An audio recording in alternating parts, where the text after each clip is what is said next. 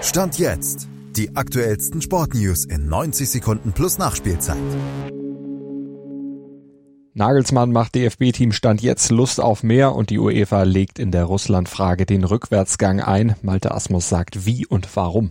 Die EM-Mission von Neubundestrainer Julian Nagelsmann hat in Foxborough mit einer ersten längeren Ansprache begonnen und anders als die zuletzt doch eher drögen Vorträge von Hansi Flick scheint Nagelsmanns Rede offenbar Eindruck gemacht zu haben. Jedenfalls sagte Robin Gosens hinterher, er hat uns erklärt, was er vorhat. Das hat Lust auf mehr gemacht. Und was genau macht da so viel Lust? Ja, dass auch für Nagelsmann offenbar weniger mehr ist. Genau wie Rudi Völler gegen Frankreich will er es nämlich einfach halten, seinen Fokus auf die Basics legen, also auf die Bereitschaft, in Zweikämpfe zu gehen und gewonnene Kopfballduelle. Nagelsmann will gesunde Aggressivität sehen, sowohl in der Vorwärtsbewegung mit Ball als auch gegen den Ball, also insgesamt nichts Kompliziertes, sondern Dinge, die für seine Spieler leicht umsetzbar sind, aber trotzdem Stress beim Gegner erzeugen und ihm wehtun.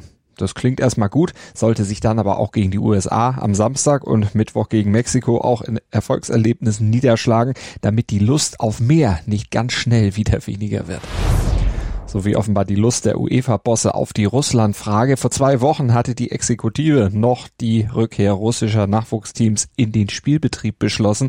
Doch das liegt stand jetzt erstmal auf Eis, aber nicht, weil die UEFA einsichtig ist, dass das doch eher eine blöde Idee war, sondern weil sie nicht anders kann. Denn es hagelte Kritik, Proteste und Boykottdrohungen einiger Verbände völlig zurecht und die machen die Wiederzulassung der Russen technisch unmöglich.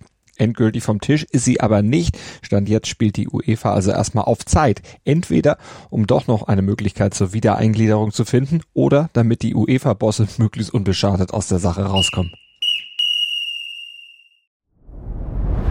Dir hat dieser Podcast gefallen? Dann klicke jetzt auf Abonnieren und empfehle ihn weiter. Bleib immer auf dem Laufenden und folge uns bei Twitter, Instagram und Facebook. Mehr Podcasts aus der weiten Welt des Sports findest du auf meinsportpodcast.de